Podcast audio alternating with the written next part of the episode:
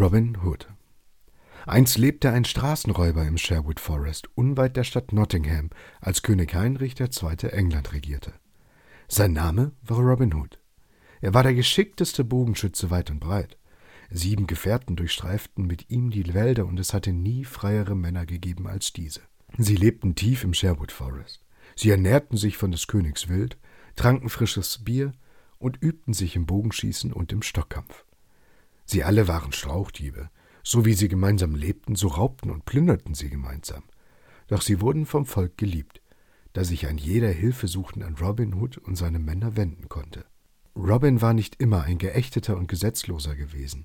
Er zählte gerade einmal 18 Jahre, als es ein Wettschießen gab, das der Sheriff von Nottingham ausrichtete. Der beste Schütze sollte ein Fass Bier gewinnen, und Robin fand, dass dies gerade das Richtige für ihn war.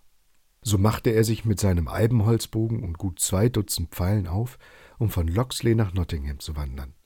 Wie junge Burschen es oft tun, war Robin in Gedanken an sein Mädchen versunken, als er mit einem fröhlichen Lied auf den Lippen in den warmen Maitag hineinwanderte. Auf seinem Weg nach Nottingham stieß er auf einige Förster, die unter einem großen Baum saßen und sich an Fleischpastete und Bier erfrischten. Sie waren gut gekleidet, und als Robin herankam, sprach einer der Männer ihn an. Na, Kleiner, hast du deinen Spielzeugbogen dabei? Wo willst du denn damit hin? Die Männer lachten über den plumpen Scherz ihres Gefährten. Robin wurde wütend und antwortete Mein Bogen und meine Pfeile sind genauso gut wie eure. Ich bin auf dem Weg nach Nottingham. Dort will ich als bester Schütze das Fass Bier gewinnen. Die Männer lachten laut und äußerten ihre Zweifel, ob Robin überhaupt einen Bogen spannen könne. Ich wette um zwanzig Taler, dass ich bei einer Zielscheibe auf dreihundert Fuß Entfernung genau das Zentrum treffe, fauchte Robin. Das kann jeder sagen, versetzte einer der Männer, nur dass wir gerade keine Zielscheibe in der Nähe haben.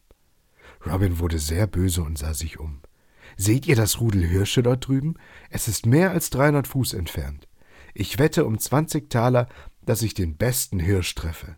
Einer der Förster sprang auf und rief Abgemacht, ich halte dagegen. Ich wette zwanzig Taler, dass du überhaupt keinen Hirsch triffst.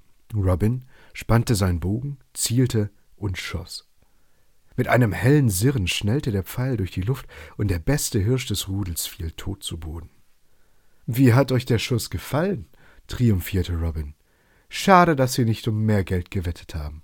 Der Förster, der die Wette verloren hatte, wurde nun seinerseits wütend. Diese Wette gilt nicht, schrie er erbost.